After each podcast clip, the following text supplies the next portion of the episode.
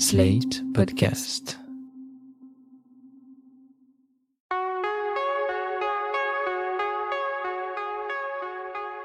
Je m'appelle Thomas Messias, je suis un homme blanc, cisgenre, hétérosexuel, et même si ces mois de juillet et août ont été vraiment pourris, au moins en termes de météo, je vous propose de finir notre petit cycle estival en nous plongeant dans la fournaise du New York de l'été 1977. Vous écoutez Mansplaining épisode 69, Summer of Sam, des hommes en surchauffe chez Spike Lee, un podcast slide.fr. Sud du Bronx, il y a 44 ans, en cet été de canicule, un tueur qui se fait appeler le fils de Sam commence à semer les victimes sur son passage. Les gens sont de plus en plus nombreux à avoir peur de sortir de chez eux. Les gens, ou plutôt les femmes, puisque ces dernières sont les cibles privilégiées d'un serial killer qui sévit la nuit lorsque les soirées se terminent ou lorsque les corps se rapprochent dans les voitures. Bienvenue dans Summer of Sam, le 13e film de Spike Lee, plongé dans un été qui semble absolument infernal pour tout le monde. Il est 3h sur WINS, l'heure du journal. Hier soir, la terreur a encore frappé, le sang a encore coulé. Le tueur au calibre 44 a fait deux nouvelles victimes. La police a trouvé une lettre de lui sur les lieux du crime, mais n'en a pas encore révélé le contenu à la presse. Toujours sur le qui-vive, les parents exhortent leurs enfants à ne pas sortir, gardent leur fille à la maison de peur qu'elle n'aille dans des endroits isolés où elle risquerait d'être attaquée par le tueur fou. Il fait lourd et humide. Les gens finissent par avoir peur de sortir le soir. Ils ont peur de marcher. Le fils de Sam, également surnommé le tueur au calibre 44, a réellement existé. Il s'appelle David Berkowitz, il est né en 1953 et il croupit actuellement en prison puisqu'il a été condamné à 365 ans de réclusion. Berkowitz a toujours clamé haut et fort que c'était Satan qui l'avait poussé à tuer, en lui faisant passer des messages par l'intermédiaire du labrador noir de son voisin, subitement doué de parole. Tout cela pour dire que Summer of Sam n'est pas un film à suspense. L'histoire est suffisamment connue, aux États-Unis en tout cas, pour que Spike Lee n'essaye pas de nous faire douter sur l'identité du coupable, que l'on aperçoit d'ailleurs régulièrement dans le film, afin que ça ne fasse aucun doute pour nous. Ce qui intéresse le cinéaste et ses co-scénaristes, c'est l'ambiance pesante que l'on doit à la fois à la frénésie meurtrière du fils de Sam, mais aussi à cette température insoutenable qui contraint tout le monde à vivre la nuit, fenêtres grandes ouvertes et ventilo à fond, exacerbant les passions aussi bien que les tensions. La vague de chaleur qui s'est abattue sur New York continue de battre des records et a fait six victimes en une journée. Trois morts à Brooklyn, deux dans le Bronx et un dans le Queens. La criminalité augmente avec la température. La police a signalé une augmentation de la violence. Allez, tout le monde dehors, c'est mon Et tour. la générale d'électricité conseille à tous les usagers d'économiser l'électricité. Ne l'écoute pas, car de vas-y, nombreux allez, quartiers dans les détends-toi un cinq bon moment au frais. dû à ma subir des coupures de courant. Summer of Sam est dominé par deux personnages masculins passionnants. En premier lieu, il y a Vinny, coiffeur italo-américain, joué par John Leguizamo. Vinny est marié depuis peu avec Diona, une serveuse aussi sublime que bienveillante, qui est incarnée par Mira Sorvino. D'ailleurs, un mot sur Mira Sorvino, que vous ne connaissez peut-être pas, et pour cause. Très prometteuse dans les années 90, elle a ensuite un peu disparu des radars, en menant une carrière de seconde zone.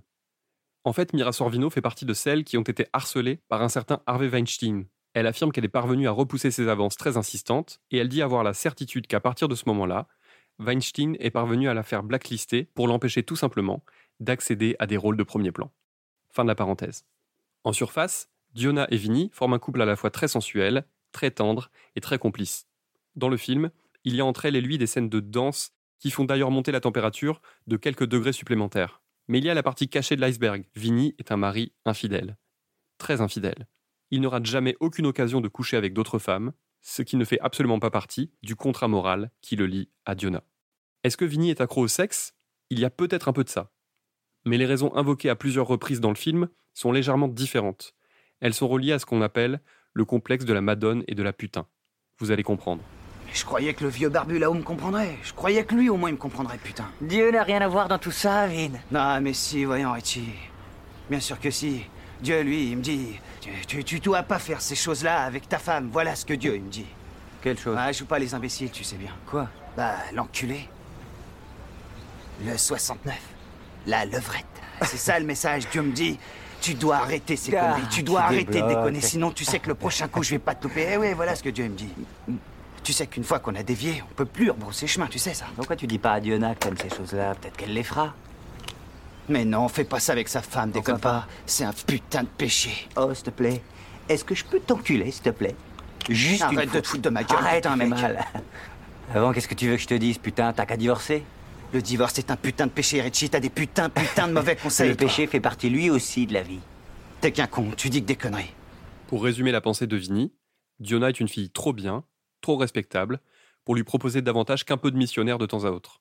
Pour lui, c'est à ça que servent les autres filles, que ça le dérange beaucoup moins d'utiliser pour assouvir ses fantasmes. Si vous vous rappelez bien, le parrain de la mafia, joué par Robert De Niro dans Mafia Blues, avait à peu près le même souci. Alors, vous étiez avec votre femme hier soir. J'étais pas avec ma femme, j'étais avec ma maîtresse. Vous avez un problème de couple Non. Alors pourquoi avoir une maîtresse? Vous allez quand même pas me faire la morale Non, non, non, non, simple curiosité.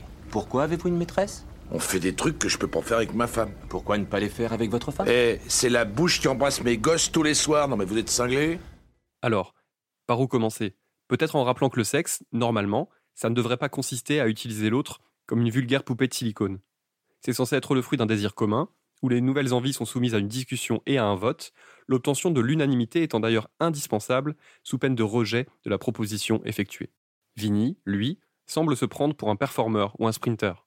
Il ne pense qu'à ses propres envies, choisit son matériel en fonction, et basta. Ce que lui explique son pote Richie lors d'une conversation entre hommes, c'est qu'effectivement, Diona apprécierait sans doute de discuter avec lui de ces sujets-là, et de pouvoir lui dire elle aussi de quoi elle pourrait avoir envie. Mais non. Dans la tête de Vinny, Diona est une fille bien, donc il est impossible qu'elle ait des fantasmes ou qu'elle ait envie d'une sexualité plus variée. Le raisonnement de Vinny est aussi misogyne que pudibond. Considérer la sodomie ou le sexe oral comme des pratiques du diable, c'est avoir une vision bien étriquée de la sexualité. Tout le monde a le droit absolu de ne pas vouloir s'adonner à telle ou telle pratique, mais de là à considérer que le sexe dit respectable ne doit se résumer qu'à une pénétration pénis-vagin, il y a quand même un sacré pas à franchir. Alors certes, le film se déroule en 1977, mais les choses n'ont pas vraiment changé depuis. Beaucoup d'hommes cisgenres hétéros continuent à montrer du dégoût à l'égard des femmes qui revendiquent d'être les actrices de leur sexualité. Par ailleurs, Vigny est catholique pratiquant, et on le voit s'interroger très régulièrement sur ce que Dieu doit penser de ses agissements, mais il ne faudrait pas croire que ce genre de façon de penser ne concerne que les croyants. Chez les athées et les agnostiques aussi, on considère souvent qu'une femme digne de ce nom est une femme qui tait son désir. Spike Lee et ses co-auteurs montrent très bien la façon dont Vinny va multiplier les échecs en essayant bien trop maladroitement de redevenir fidèle à Diona et de faire d'elle une véritable partenaire sexuelle. Rien que pour ça, Summer of Sam reste un film hyper actuel, car si l'action se déroule sur fond de Studio 54 et de Colp et la tarte, cette partie-là du script pourrait aisément être transposée de nos jours et sans grand changement.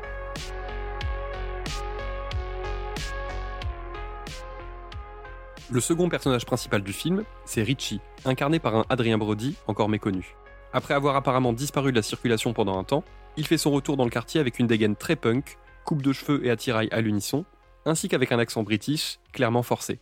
On rappelle que comme Vinny, son ami d'enfance, Richie n'a pour ainsi dire jamais quitté New York. Cesse de taper sur Woodstock. C'est Richie ça? Ouais. Oh mais qu'est-ce qui t'arrive? Regardez-moi ce monstre Joli costume, tu l'as trouvé où sur un cadavre? Je croyais que les vampires ne sortaient que la nuit. Ouais, sauf les années bissextiles. Alors tout baigne, les gars. La ramène pas avec tes tout baigne les gars. Tu reviens dans le quartier avec une tronche pas possible, un accent de pédale et tu veux que tout baigne? T'as vachement raison. Comment vont ta femme et ton môme? J'ai divorcé, je suis retourné vivre chez ma mère. Bon écoute Joe. Au départ, non seulement personne ne le reconnaît parmi ses connaissances ou ses anciens amis, mais en plus, tout le monde le trouve louche. Tout le monde, et en premier lieu les hommes, qui surinvestissent l'espace extérieur et naviguent dans le quartier comme des bandes prédateurs, tandis que leurs mères, leurs femmes et leurs enfants restent généralement invisibles. Pour les hommes, cet été 77 est bien pratique, car la promiscuité d'un tueur de jeunes femmes leur donne une excuse supplémentaire pour contraindre leur famille à rester cloîtrée et à leur laisser une totale liberté. De cette façon, ils accentuent leur mainmise sur les rues du quartier, dont ils ont l'impression d'être les rois.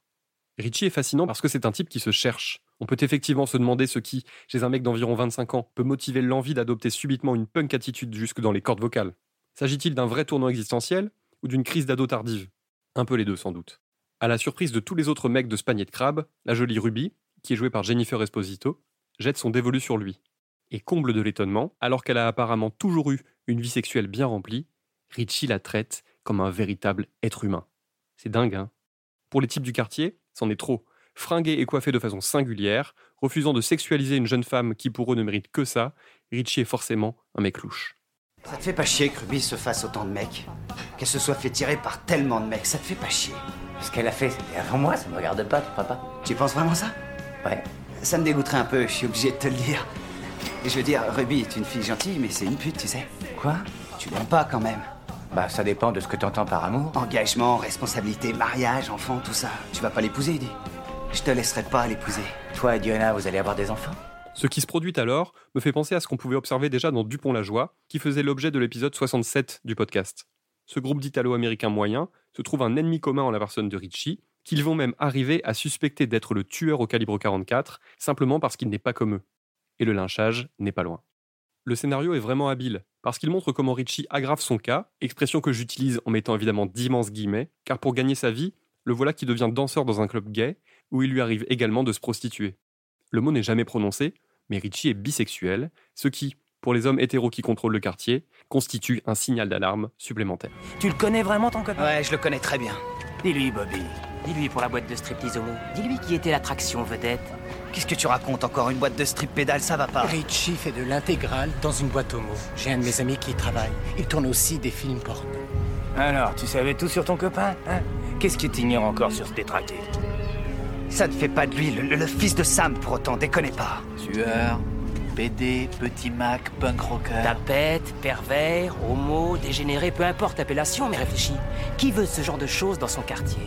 Je n'ai jamais eu l'impression que Spike Lee était le féministe de l'année, mais avec Summer of Sam, il livre en tout cas une analyse irréprochable de certains mécanismes liés aux masculinités.